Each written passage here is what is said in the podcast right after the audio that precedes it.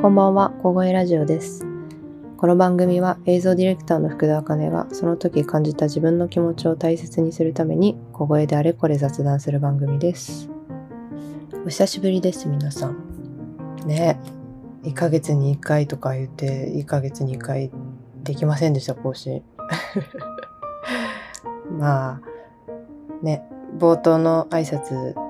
初めて言ってみましたけど、これ初めて聞く方のために私があのフリーランスとして独立しましてでその時にまああの話し相手がねすごく全くいない状態というかそういう状態の中でこう自分が思ったこととか感じたことをこう言葉にして大事にするために始めたラジオです。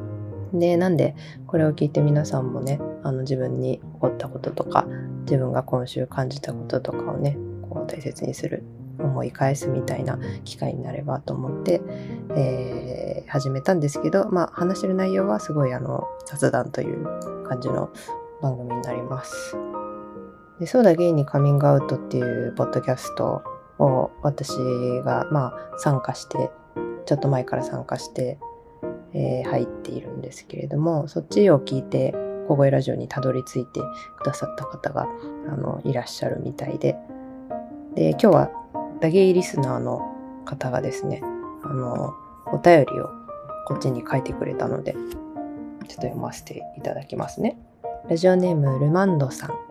美味しいですよね。えー、あかねさんこんにちは。はじめまして。ルマンドと言います。過去40代のゲイです。えーそうだゲイにカミングアウトを通して小声ラジオの存在を知り楽しく聞かせていただいております。あかねさんの声を初めて聞いた時から海外ドラマ「イテオンクラス」に出演されていたイ・ジュヨンさんという女優さんの声に似ているなと思っていました。とてもかっこよく可愛い女優さんです。とても耳心地の良い声なので過去聞いたエピソードを作業中などにも聞いております。いつもありがとうございます。すっかり春ですが、えー夜は肌寒かったりもするのでお体にお気をつけてこれからの配信も楽しみにしております。ルマンド。ということでお便りありがとうございます。本当にあの嬉しかったです。数ヶ月ぶりにいただいた お便りだったのでこれもちょっとね1ヶ月前ぐらいにいただいたんで読むの遅くなってしまってすみません。ダゲリスナーの方々はねあの小声ラジオを聞きに来て全然テンション違うやんみたいな 感じで思っていらっしゃると思うんですけど。まあでも声がいいと言ってくださって本当に嬉しいです。あのイテオンクラスのイ・ジュヨンさん私も存じ上げておりまして、まあ、ちょっと髪型が似てた時にねあの似てるよみたいな感じで声は関係なく顔が似てるよみたいな感じで言われたことがあって嬉しいって思ってたので声まで似てると言われてすごく嬉しいです。ねあのイ・ジュンさんファンの方に怒られないか心配なんですけれどもまあねイ・ジュンさんファンの人もこの番組までは見つけられないだろうという気持ちで、えーこそこそやっていきたいと思います。で、まあこの時が4月の末、お便りいただいたのが4月の末ぐらいで、その時まだちょっとさ肌寒い日が、えーと続いてたと思うんですけど、最近めっちゃ夏じゃんって思うぐらい暑くて、この間の誕生日を迎えまして31歳になったんですけれども、私の誕生日5月の25日で、あの、皆さんメモしといてくださいね。何があるってわけじゃないですけど。5の2乗で覚えといてください。最近になってすごいあの、5月が1年で一番最高なんじゃないかっていう ことをね、思っていて、5月に誇りを持ってるんですけど、あ、そう、31歳になったっていうお話でもう一つね、お便りが届いておりまして、これ私の誕生日の翌日にあの投稿してくださっているんですね。ちょっとそちらも読ませていただきますね。ラジオネーム文さん。えーはじめまして。以前からこっそりあかねさんの SNS をフォローさせていただいていたのですが、最近そうだゲイにカミングアウトに出演されるようになって、たくさんお声が聞けて嬉しいです。ありがとうございます。私はいわゆるセクシャルマイノリティかっこと思い始めてまだ自分でもあまり認められてないのですが、えーあかねさんのやる気ありみでの LGBTQ の活動や SNS のパートナーさんやブッカさんとの生活を見て自分もいつかこんな風に自分を受け入れて芯を持って生きていきたいなと勝手に希望をもらっています。31歳のお誕生日のツイートを見て急に伝えたくなってこちらに送らせていただきました。遅くなりましたがおめでとうございます。これからも陰ながら応援しています。こういう素敵なお便り送ってくださいました。プンさんありがとうございます。すごいお便り全体的に超嬉しかったしパートナーにもあの見せて2人でキャッキャしてたんですけどあのプッカーのことプッカさんって言ってくれてすごいなんか可愛いって思って。で、まあ、セクシャルマイノリティと思い始めてまだ自分でもあまり認められてないっていうことだったんですけど、まあ、実際なんかあの性的思考のあの自分のジェンダーもグラデーションだみたいなことを言いますけれども私が自分のことレズビアンだと思ったのは大学生ぐらいの時でまあ正確に言うともっと前から多分なんとなくそうは思っていたんですけどまあその時は中学生とか小学生の時ってレズビアンっていう言葉自体もなんかあんまり知らないしセクシャルマイノリティっていう言葉なんか多分なかったんじゃないかな。まあ、あったにしろ日本では広まっていなかったっていうので、まあ、大学生ぐらいの時に女の子に恋をして、あ、というか恋をしてというか、うん。まあ、付き合ってはないけど、まあ、そういう感じになって、ようやくそこでなんか腑に落ちた感覚があって、で、そこから自分の恋愛をまたこう再スタートしたっていう感じだったので、まあ、私もなんか自分がそうだってちゃんとこう思って向き合ってから10年ぐらい経ったっていう感じなんですね。まあでも実際なんかその私はこうだっていうこうネーミングというかラベリングというか、まあ、そういうのをした結果すごく楽になる人もいるし、まあ、しない方が楽な人もいると思うので、そういうところはね自分の好きなようにこうゆっくりと向き合っていければいいんじゃないかなと思いますよね。さっきまあグラデーションみたいな話をしたんですけど、まあ、自分はその性的思考はレズビアンで、まあ、シス女性シスジェンダーの女性であると思いつつ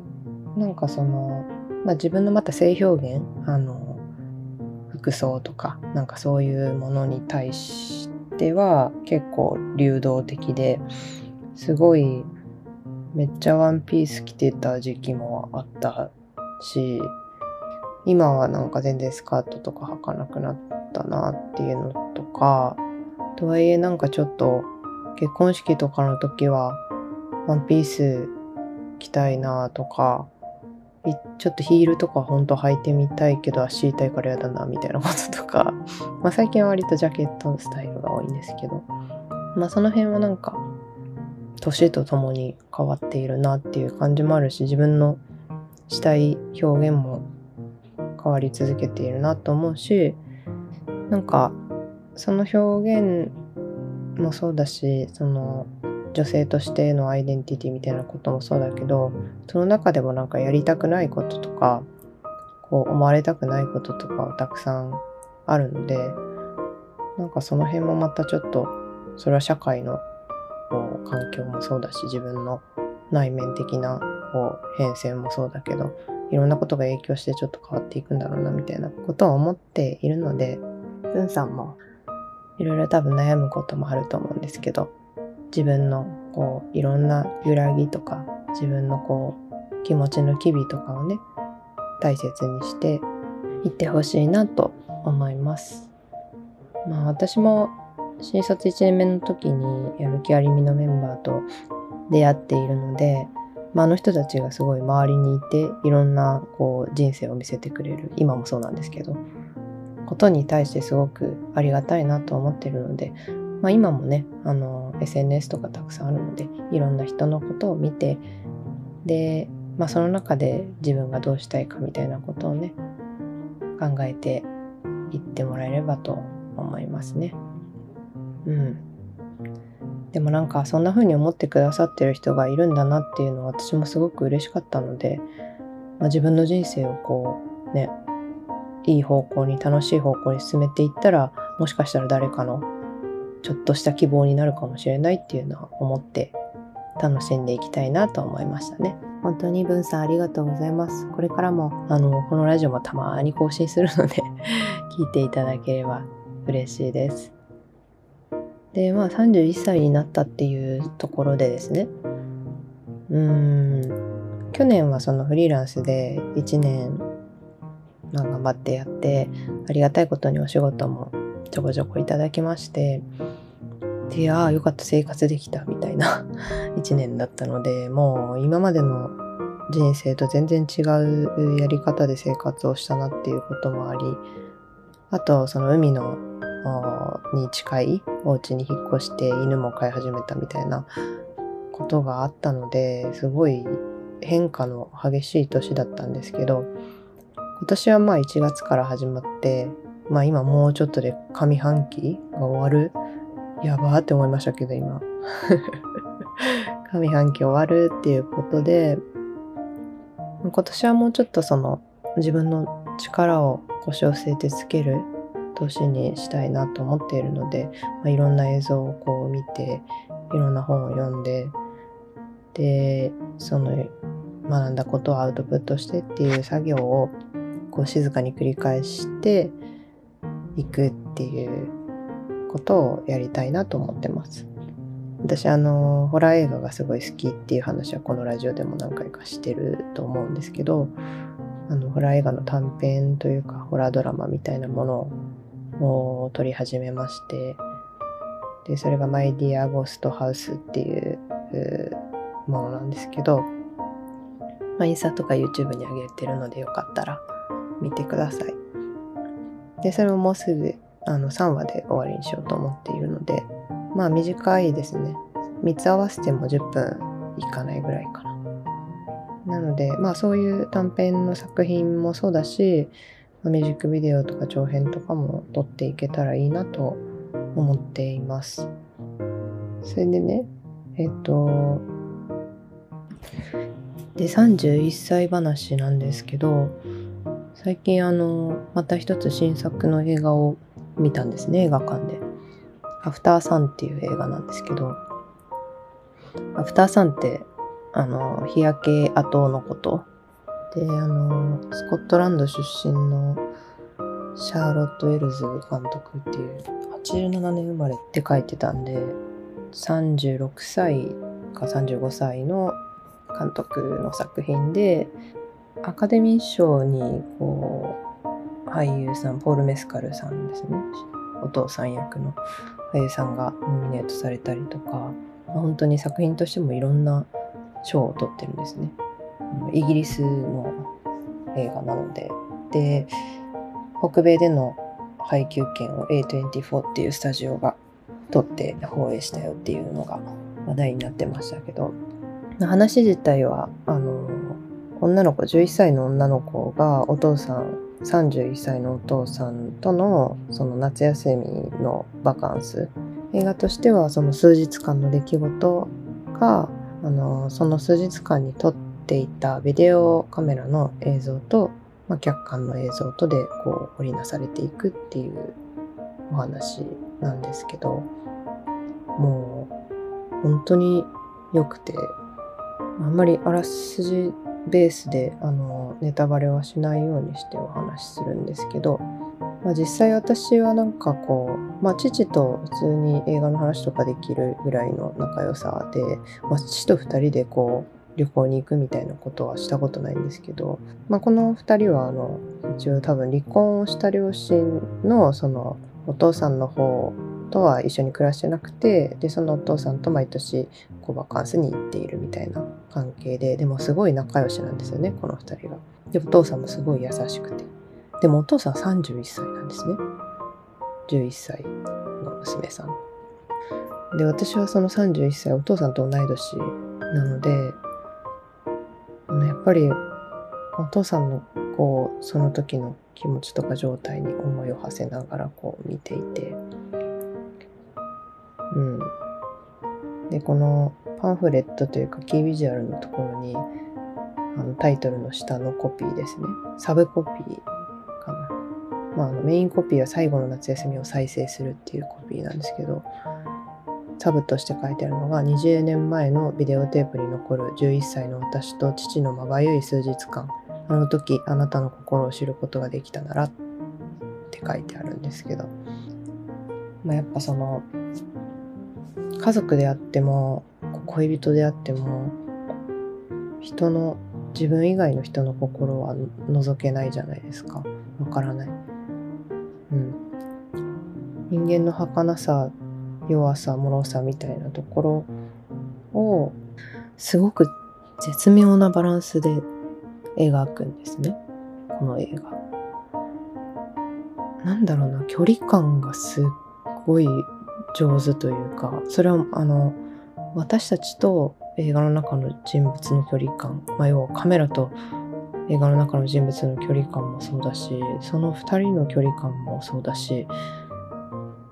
その2人以外の登場人物と彼らの距離感もそうだしこれを映像で